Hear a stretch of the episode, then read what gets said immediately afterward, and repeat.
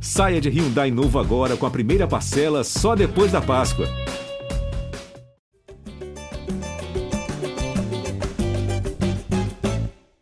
Fala, torcedor alvinegro! Tá começando o episódio 196 do podcast GE Botafogo. Eu sou o Luciano Melo. Ufa, o Botafogo voltou a vencer 1 a 0 sobre o Bragantino. Não foi uma vitória bonita, digamos assim, mas o time precisava muito desses três pontos. E tem assunto, hein? Para a gente tentar entender por que a defesa esteve tão exposta, por que o time criou pouco. Isso a gente já discutiu em vários episódios, né? Mas teve pontos positivos a serem tirados desse jogo.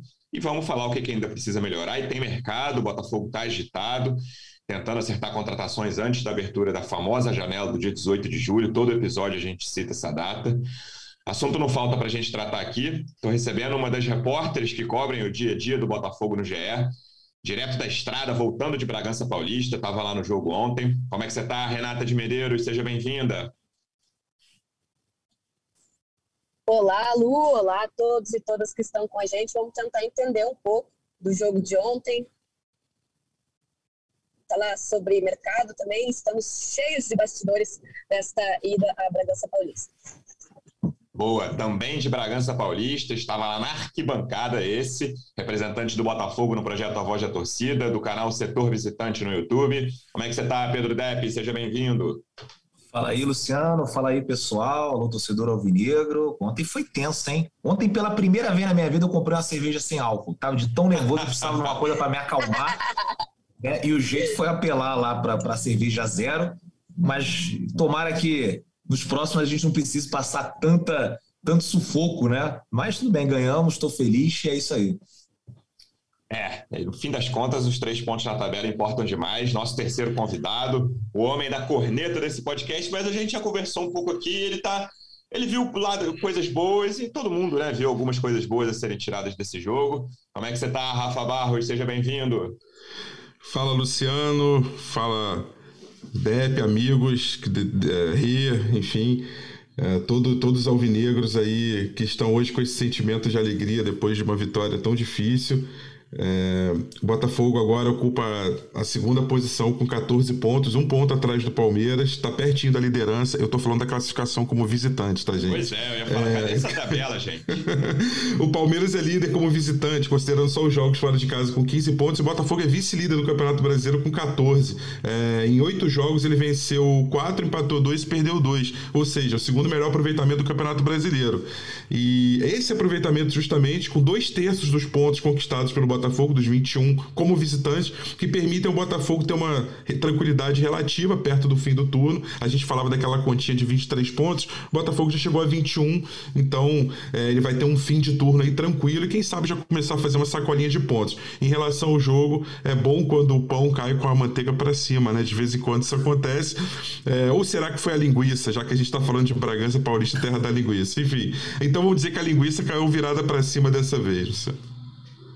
É isso. O Botafogo teve muita dificuldade. É, eu vejo assim, né? Para mim foi o segundo jogo seguido. Claro que o jogo da América foi muito pior, mas o segundo jogo seguido de, da defesa do Botafogo com três zagueiros fornecendo muitas chances ao adversário. Fornecendo não, né? O adversário conseguindo criar muitas chances. A bola aérea foi um desespero do primeiro ou último minuto. O Bragantino criou, sei lá, seis grandes chances de bola aérea. E o Botafogo não se encontrou na marcação. E aí, mas primeiro vamos falar, para mim, o principal ponto positivo desse jogo, Rê, vou começar com você, foi o Lucas Fernandes, porque é a posição que a gente mais fala nesse podcast desde a, desde a última janela, né? Porque antes da última janela a gente falava de todas as posições, lembra que no, nos últimos anos as laterais eram as nossas posições preferidas para falar aqui, 2020 à direita, 2021 à esquerda, entre outras posições, teve um momento que foi o centroavante também, ainda é o centroavante, é uma questão, ainda que o Erisson esteja bem mais fora do time agora.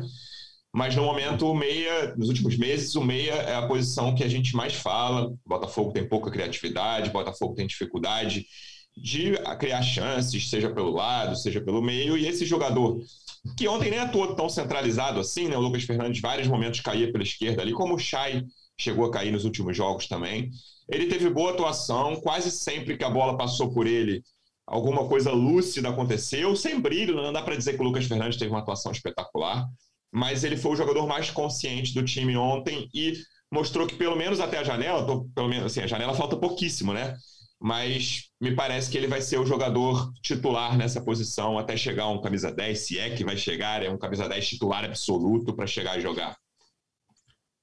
Concordo com você, Lu. Acho que é, desde que o Luiz Castro assumiu esse time, a gente bate na tecla todo podcast que o grande defeito, digamos assim, do Botafogo é a falta de criação, né? Porque começou com os três volantes, aí tá, tinha uma solidez ali no meio de campo, conseguia segurar a bola, mas não conseguia criar. Aí agora tem os três zagueiros, consegue uma é, solidez defensiva, embora bastante questionável, principalmente na bola aérea, mas aí a saída de bola está muito prejudicado. Até a minha pergunta para o Castro ontem foi sobre isso. Né? O Botafogo está tá sofrendo muito para sair uh, jogando de trás com esse esquema com três zagueiros. Então, até perguntei para ele se daqui a pouco é, era um jogo para usar esse esquema com três zagueiros, né? mas a verdade é que o Castro está com um grupo curtíssimo, é, com esse número de lesões que, que o Botafogo está tendo, então não tinha muita alternativa. Prefere botar o time que vinha jogando para dar alguma consistência, foi essa a resposta dele. E aí a boa notícia foi o Lucas Fernandes, porque embora o Botafogo tivesse toda essa dificuldade para sair jogando de trás, o Lucas Fernandes conseguia ser participativo no jogo, é, dar um pouco mais de lucidez. Essa palavra que tu usou, Lu, é, é perfeita assim, para exemplificar nesse jogo. É, não foi uma participação decisiva ou que, enfim, desequilibrasse o jogo, porque acho que até o que o próprio Lucas Fernandes falou na saída do intervalo resume bem o que foi o jogo, que o Botafogo não conseguiu segurar a bola. Então, é, como é que a gente pode elogiar o setor que tem que segurar a bola, sendo que, sendo que o Botafogo não conseguiu segurar a bola ali do meio para frente, né? Mas enfim, participou do jogo. Eu achei que o Lucas Fernandes tomou boas ações, é, buscou acionar o Matheus Nascimento e também o Vinícius Lopes, que foram caras que ficaram bastante isolados durante o jogo, participaram pouco. O Vinícius Lopes ali, é, o gol foi importantíssimo para dar uma confiança para ele, mas não foi um cara que fez um bom jogo. Matheus Nascimento também, ele tentou voltar para construir de trás, fazer a bola chegar na frente a partir de uma, de uma iniciativa individual e também não obteve sucesso. Então, eu acho que a participação do Lucas Fernandes na partida de ontem, depois de um mês fora, é a grande notícia para a torcida botafoguense é, desse jogo maluco que foi Uh, acho que a frase que a gente mais viu nas redes sociais foi mais sorte do que juízo, né? Porque o adversário ter três gols anulados por impedimento e, e o Botafogo conseguir essa vitória fora de casa foi realmente um resultado muito melhor do que a exibição que o time mostrou em campo. É, foi por aí mesmo. E é essa, isso que você comentou do Vinícius Lopes, eu tinha até anotado para falar aqui que a gente está acostumado, né? E eu acho que a imprensa tem boa parte de culpa nisso, de falar até na, na, coisa das notas. Ah, o cara que fez o gol jogou bem, né? Normalmente quem, quem fez o gol tem uma nota boa e, e, às vezes o atacante que não fez o gol, mas até participou muito do jogo, tem uma nota ruim. E o Vinícius Lopes ontem é um caso clássico de cara que teve uma atuação ruim, né? Tem, tem o lance lá do fim do jogo que ele cai sozinho, já vai quando tenta entrar na área, vai driblar e quase dá de cara no chão, mas enfim, tava Alto ali. Exatamente, aproveitou a falha do Léo Ortiz botou a bola onde tinha que colocar ali, no, no grau de dificuldade baixo, mas está lá, 1 a 0 o gol dele. Depp, o que, que você achou da atuação do Lucas Fernandes para a gente continuar no cara que, na minha opinião, foi o melhor do time? Ah, gostei bastante, né? Acho que o Lucas Fernandes é aquele jogador nota 7, 7,5, que num dia muito bom pode levar um 8, 8,5, e que são esses caras que a gente tem que atacar no mercado agora, né? Acho que é do mesmo nível ali do, do Vitor Sá, do Gustavo Sauer, esses caras que, se estiverem todos aptos para jogar, o time vai funcionar coletivamente. Né? Então estava faltando muito né, é, que esses reforços que chegaram na primeira janela pegassem uma sequência. Ele vem de um longo período de inatividade, esse é o primeiro jogo, espero que ele mantenha essa produtividade, que ontem foi realmente, para mim, o melhor em campo né? E, estou aqui agora na, na esperança, né? na expectativa dos outros se recuperarem para a gente poder jogar, sei lá. Olha como é que é, a gente é um pouco idiota, né, Luciano? Porque ontem eu estava assim à tarde pensando, parado aqui em Bragança Paulista, falei, Pô, aquele jogo do América, hein, cara? 3 a 0 será que lá no Newton Santos dá? Pô, se o fulano voltar, se o outro voltar, se o outro voltar, de repente a gente consegue. Então acho que o Lucas Fernandes já mostrou isso, que ele presente no time, a gente melhora muito o meio campo. Com o Chay não estava acontecendo, né? Assim, o Chay está fazendo uma Série A muito ruim, é, não falta vontade, né? Mas acho que tecnicamente está ali abaixo, principalmente para o que o Botafogo projeta, né? Fazer um campeonato tranquilo, de repente até beliscar uma competição internacional, no caso a Libertadores, né? Porque a Sul-Americana, é praticamente se você ficar na primeira divisão você consegue se classificar. E com o Chay não estava rolando. Então espero que venha mais Lucas Fernandes nessa janela, mais Gustavo Sauers, né? mais é, Vitor Sás, porque é, não, não caio nessa de trazer grandes jogadores, de fechar o aeroporto, mas com jogadores do nível do Lucas, a gente consegue é, fazer um, um, bom time. E sobre o Vinícius Lopes, né, foi decisivo, né? Acabou marcando ali o gol, mas fez uma partida muito ruim. Agora só vou defender o, o Vinícius, que nesse lance ali que ele escorregou ali, foi é. realmente, parecia os trapalhões. Ele já estava exausto ali, né? Ele já não estava aguentando mais correr. Né? Ele, o próprio Lucas Fernandes também, ali no final, cara, no momento ali que ele perdeu a bola lá na frente. E aí eu fiquei parado olhando para ele, ele demorou um pouquinho assim para se levantar do tipo, tô morto, mas voltou, correu o jogo inteiro. Então, assim, disposição a gente não tem o que reclamar dos nossos jogadores.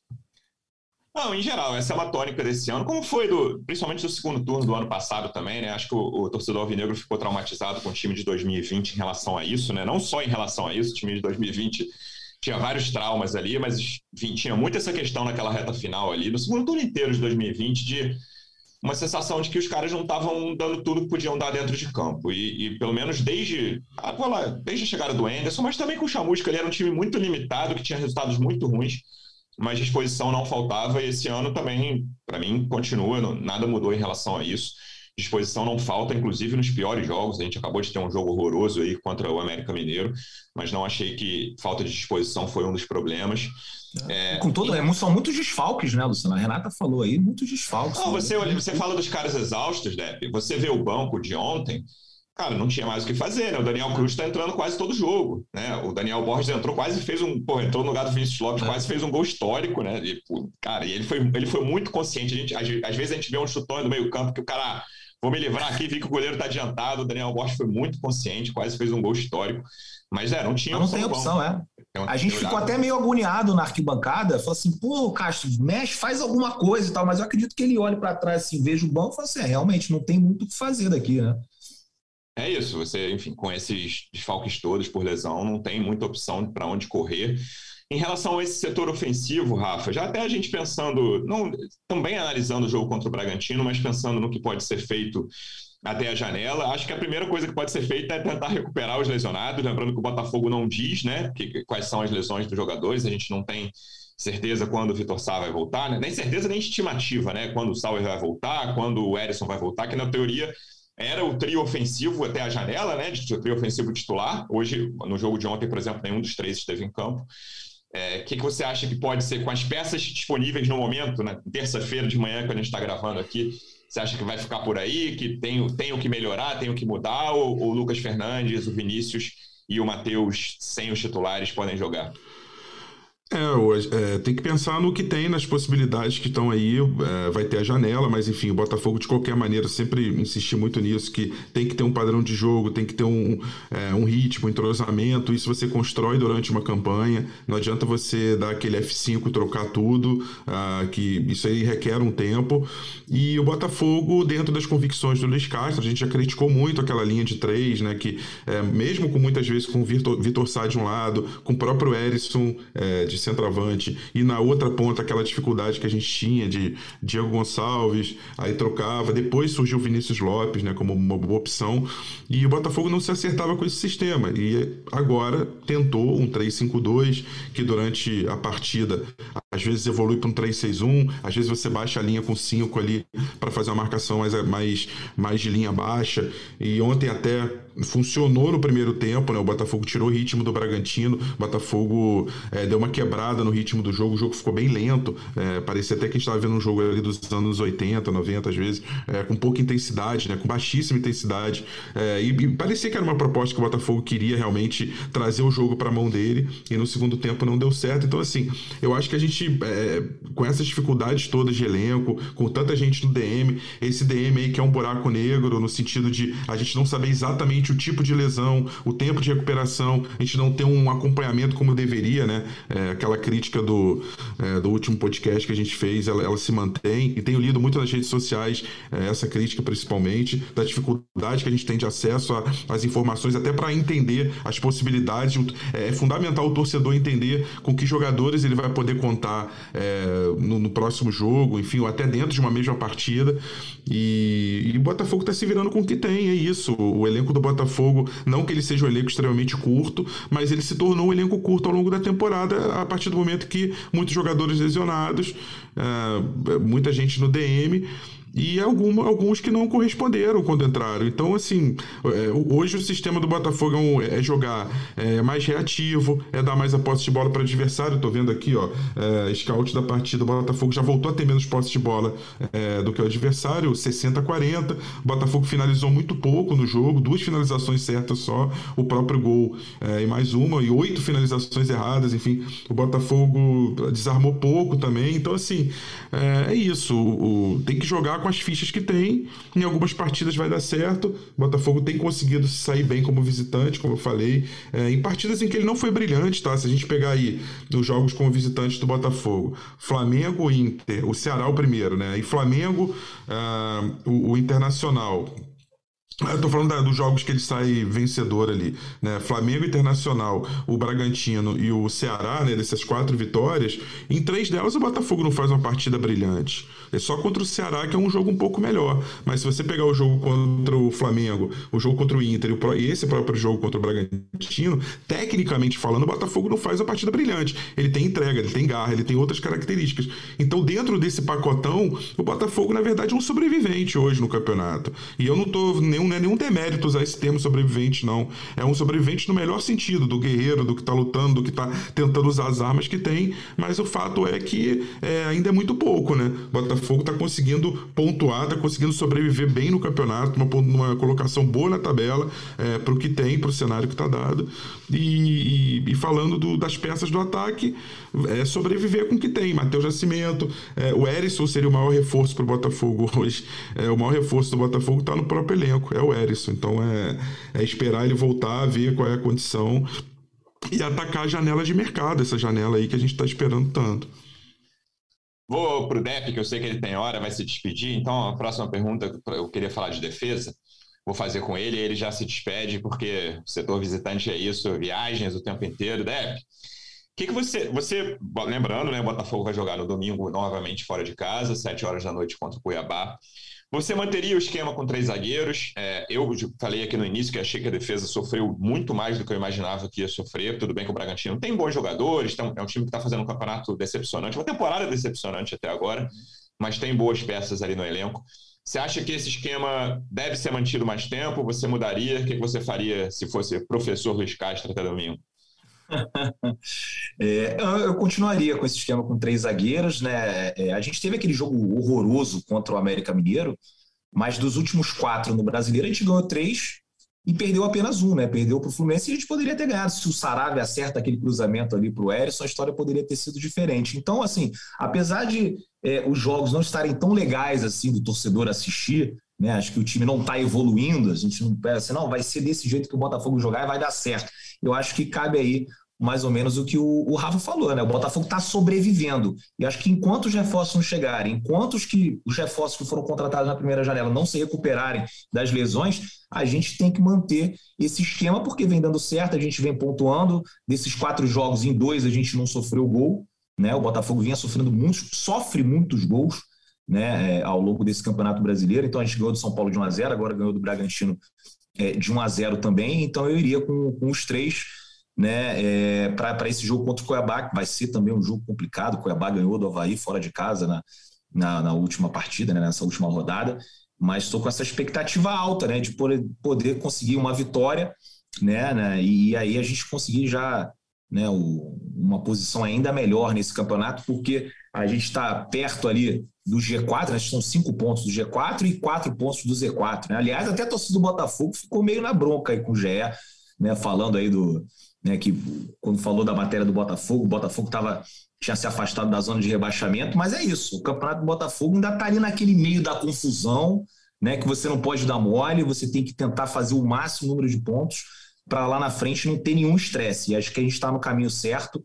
E agora vou pegando meu rumo aqui de casa, porque chego no Rio de Janeiro hoje às 5 horas da tarde e amanhã já viajo para Cuiabá para assistir esse jogo lá na Arena Cuiabá, o único estádio que eu não conheço nesse Campeonato Brasileiro. Então queria agradecer o Luciano, a Renata e também o meu amigo Rafa e todo torcedor alvinegro. Estaremos juntos é, ao longo dessa semana conversando muito sobre Botafogo. E é isso, pessoal. Acho que nesse momento estamos numa posição é, que reflete o máximo que o Botafogo pode entregar, que é o meio da tabela. Vamos ver se a gente melhora nessa segunda janela e sonha com coisas maiores. Valeu então, pessoal. Grande abraço. Valeu, Depp. Boa viagem de volta. Até entrar nesse assunto aí, é, só explicar o racional por trás de quem fez as, as duas, né, as duas, não é nem reportagem, né? Os dois matérias de jogo ali, tanto do Flamengo quanto do Botafogo. Não, enfim, não estou me justificando aqui, mas só um, um, uma ressalva de que, é, só para quem não viu, né, pra, não está sabendo, tá, recebi em vários grupos, muito torcedor do Botafogo reclamando que a matéria do jogo do Flamengo que ganhou do Santos no sábado falou no texto que o Flamengo tentava se. Vou até, eu vou abrir aqui para não ser injusto. É, o Flamengo, com a vitória, o Flamengo vai a 21 pontos na tentativa de recuperar espaço e encostar no grupo que briga pelos primeiros lugares, estava dentro do texto. E no título da, da, vitória do Botafogo sobre o rebaixamento, estamos, ou seja, comparando duas coisas diferentes, título com texto, mas dentro da mesma reportagem, né? Da mesma, não, dentro de duas reportagens que falavam de jogos diferentes, mas da mesma rodada. O Botafogo bate o Bragantino fora de casa e se afasta da zona de rebaixamento, esse foi o título. Só uma ressalva de que no sábado a zona de rebaixamento estava mais embaixo, né? O 17 colocado, o primeiro time na zona, tinha 15 pontos no sábado, dia que o Flamengo jogou. Na segunda, dia que o Botafogo jogou, tinha 17 pontos, como tem no momento, né? O 17 colocado, que é o Goiás. E a narrativa antes do jogo de, entre Botafogo e Bragantino, a segunda-feira era: olha, os dois times estão perto da zona, né? Os dois times estão com 18 pontos antes do jogo, Botafogo e Bragantino. E quem ganhar vai respirar tranquilo é, nessa rodada. E acho que o Botafogo vai respirar tranquilo ao longo do campeonato também, sempre falamos isso aqui. E o Botafogo chegou a 21. Então, quem fez a, a, reportagem, que não foi nem de longe a mesma pessoa que fez a reportagem do jogo do Flamengo, ficou com isso na cabeça, com esse racional diante do jogo. Nem acho que tenha sido um erro, mas talvez podia ter colocado ali, além de se afasta da zona e chega, é, chega mais perto do grupo do G6, G4, que for né, mais importante.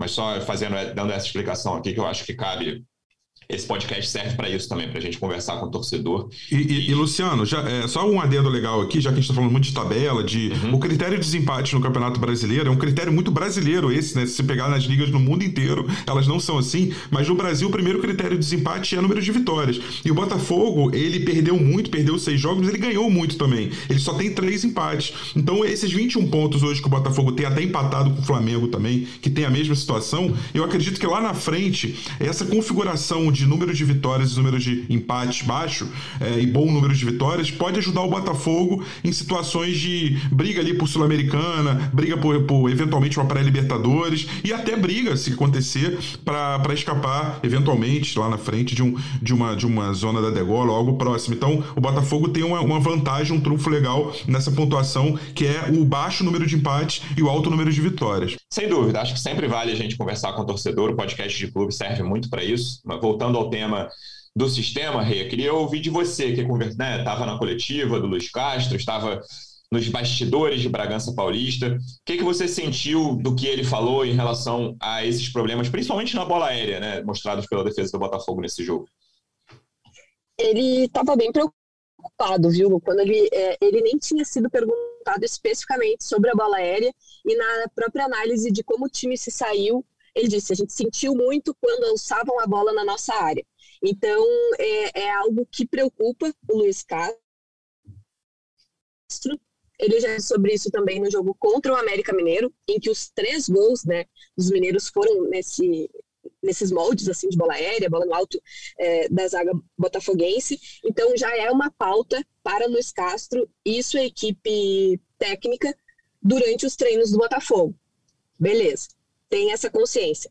Agora, eu fiquei realmente na dúvida se esse sistema ele vai ser é, utilizado por mais tempo ou só enquanto não tiver as peças para que o Luiz Castro volte à sua forma preferida de jogar futebol, que é como ele iniciou no Botafogo, que são com dois zagueiros, né, os, os laterais ali espetando bastante uh, no ataque, uh, o, os volantes que também têm uma saída de jogo um pouco mais apurada.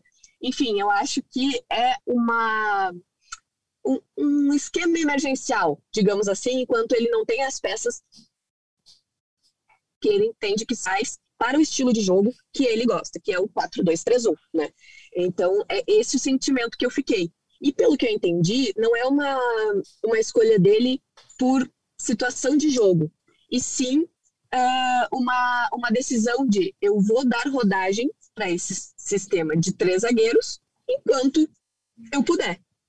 No momento que eu tiver as outras peças, beleza, vamos partir para outra alternativa. Mas ele falou assim: não, é, é, uma das coisas que ele falou sobre consertar a bola aérea, por exemplo, é quando esse próprio sistema que está sendo utilizado com três zagueiros tiver mais rodagem. Então, para mim, ficou claro que, pelo menos no momento, é a convicção de que esse sistema vai continuar.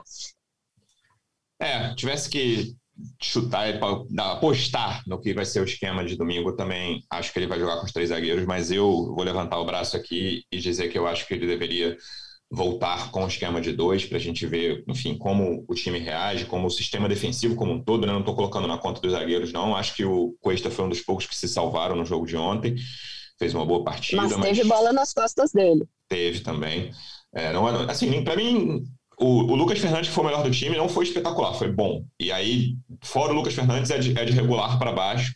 Alguns caras foram regulares, acho que o Cuesta foi um deles.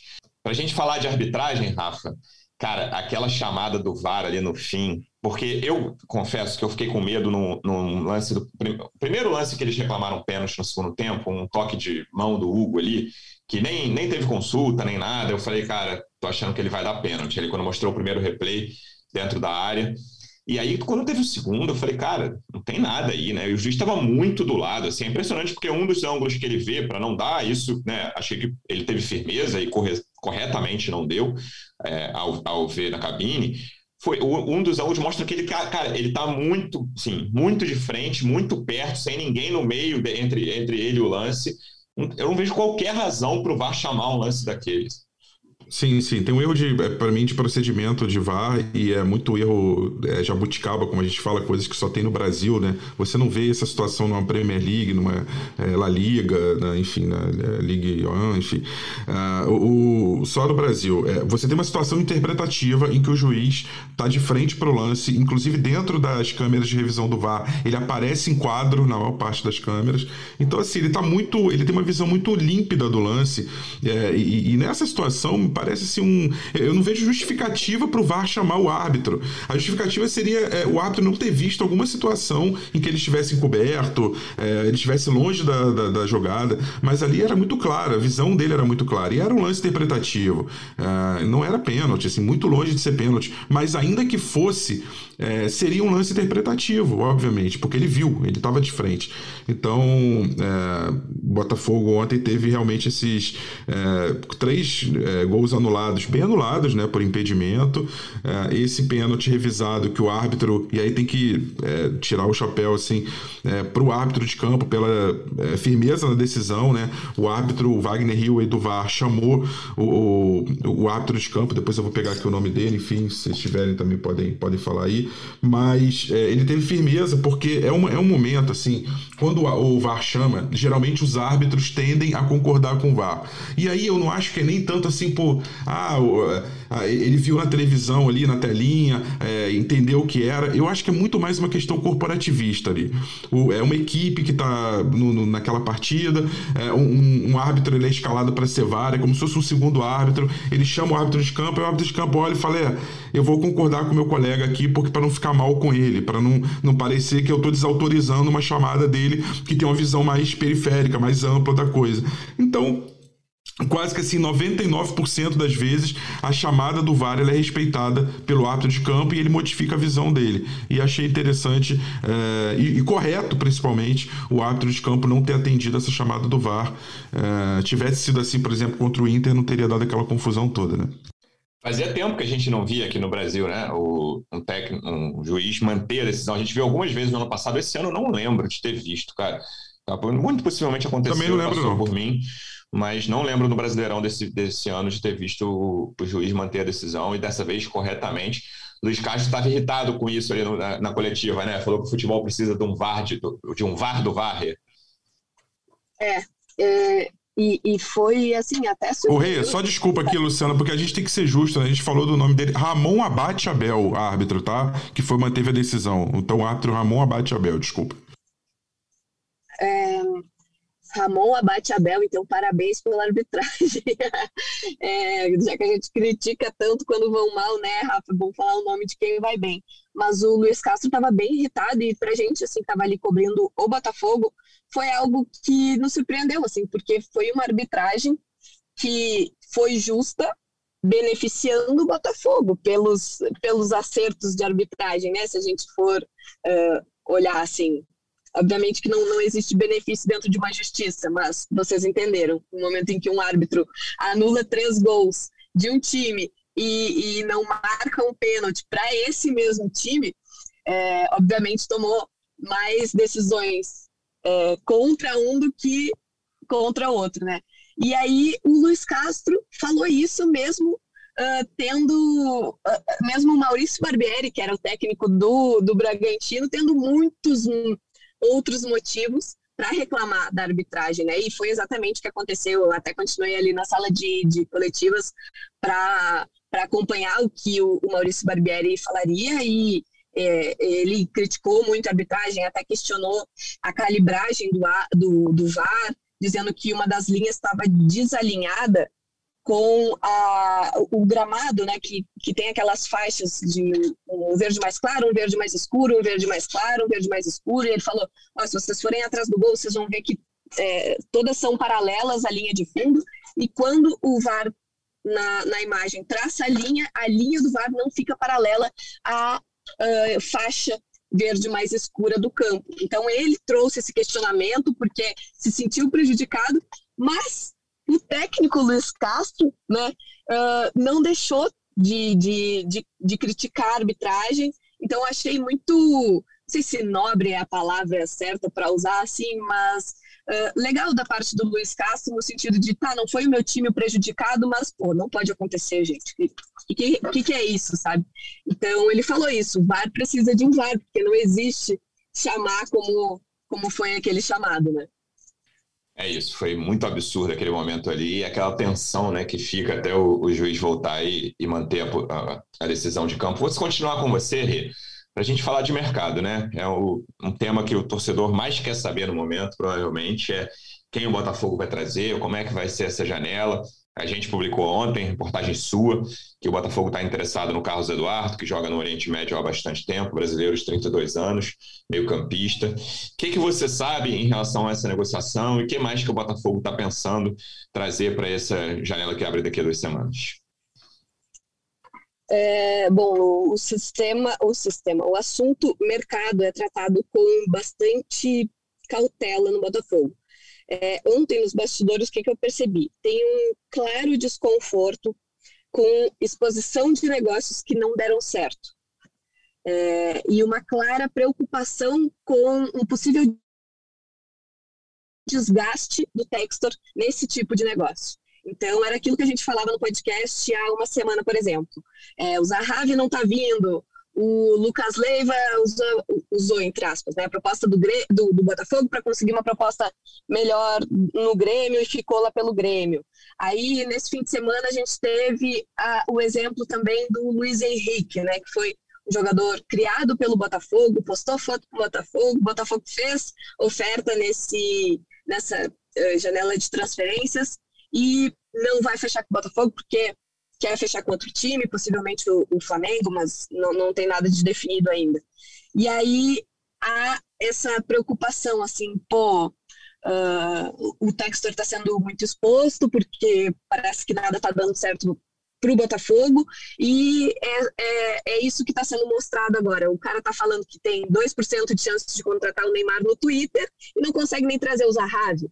Como assim? O, o discurso não está batendo com a prática, né? Então, isso que eu pude pescar assim nos bastidores falando ontem. Tanto que quando a gente publicou é, em primeira mão esse interesse do, do, Botafogo, essa negociação, né? Porque a gente costuma não publicar interesse.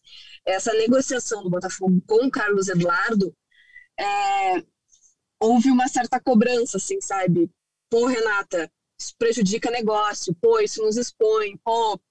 Enfim, a, a gente sabe que isso pode irritar o clube, mas enfim, a gente trabalha para o Globo Esporte e o torcedor acompanha as notícias do seu clube no Globo Esporte, né? Então, é o nosso trabalho apurar esse tipo de informação e quando mais de uma pessoa confirma, enfim, é matéria e é nossa obrigação jornalística noticiar. Mas eu percebi que há um cuidado muito grande, viu, Lu e Rafa, nesse sentido de, de proteger muito o que o, que o Botafogo está tá fazendo, os movimentos do Botafogo nesse mercado, no intuito de não expor ainda mais o Textor, que tem um discurso muito megalomaníaco nas suas redes sociais e que, na prática, não, acaba não atendendo a essas realidades dos torcedores. E essas o Botafogo, dos torcedores. E o Botafogo, Luciano, eu acho que tem, tem duas questões aí que são delicadas, né? Difíceis. Porque é sabido que o Botafogo tem dinheiro nessa, nessa janela. É sabido. Então você imagina o empresário de um jogador, ele fala: não, peraí, eu vou negociar com o João Textor, pô. O cara que é, tá falando de 2% de chance do Neymar. Um cara que, pô, tem muito dinheiro, que já colocou, já aportou muita grana no Botafogo, que é um mega investidor. É o único clube da Série A hoje que tá com, com a SAF fechada e tal. Então, assim, é, isso muda o cenário. E aí tem uma segunda questão que o Depp já tocou em outro outros podcasts também, é, que é o fato de o Botafogo. O que, que o Botafogo tem para oferecer a esses jogadores na próxima temporada? Qual é o cenário? Para onde ele vai? Ele vai jogar Libertadores? Ele vai brigar pelo título? Não, é um projeto em construção, ainda em andamento. Isso vai mexer muito, vai influenciar muito nas decisões finais dos jogadores. Todos eles vão se sentar para falar com o Botafogo, ou melhor, todos os empresários de jogadores vão se sentar para falar com o Botafogo, é óbvio, pela grandeza, pela torcida, pela perspectiva. Mas na hora de bater o martelo, de fechar, é natural, gente. É isso que eu acho que o torcedor tem que entender. É natural que o Botafogo, ainda na, mesmo na condição que tem financeira do texto, ele perca jogador no mercado para clubes que vão ter algo a oferecer é, para esses jogadores de mais é, impactante, enfim. Mesmo que isso não represente uma gestão correta de carreira. Em muitos casos, o jogador vai para um clube que tem mais chances de título ou de Libertadores e o jogador vai ficar no banco, não vai ter nem chance de entrar em campo. Mas aí é decisão de cada jogador, de cada, de cada atleta, de cada empresário, né? É, em relação a posições, Rê, a gente sabe de algumas carências que o Botafogo tem, a gente sempre fala de meia e centroavante, acho até que ponta virou outra das carências, lembrando que lateral esquerdo tem um jogador contratado, o Marçal já é o único jogador já fechado para essa janela. Você consegue imaginar mais ou menos por aí mesmo ou alguma outra novidade em outra posição? Ontem, apurando isso, é, ficou muito claro para mim que a prioridade para essa janela do Botafogo é, são posições mais uhum. ofensivas. Bem perfil como o, o Depp falou, sabe? Mais Vitor Sá, mais Gustavo Sauer. Esse, o Carlos Eduardo, uh, Eduardo é bem dentro desse perfil, Sim. um meio atacante, né? Então, me parece que, que é a prioridade do Botafogo nesse momento. Mas esse fim de semana, fazendo uma matéria para o Gé. Globo é, sobre o fim de contrato de jogadores, eu me atentei que o Botafogo precisa urgente no mercado ir atrás de um goleiro, porque o Gatito Fernandes tem é, contrato até o fim desse ano. O ano passado já foi uma novela, né, a renovação dele. Não sei como vai ser esse ano. Inclusive ontem foi uma das coisas que eu fui atrás e não há conversas ainda. Então, enfim, será que vão estar com o Gatito? Será que vão renovar por mais um ano? Será que não vão? Independente de renovar ou não, o Botafogo precisa de um reserva é, no mesmo nível do Gatito, porque o Gatito, com a idade avançada que tem, é, daqui a pouco não vai conseguir ser tão presente nos jogos do Botafogo como vem sendo nesta temporada, e eu digo uh, os últimos jogos do Brasileirão, né? Porque o Botafogo começou o, o, Brasileirão com o Diego Loureiro, porque o, o Gatito ainda não tinha condições plenas.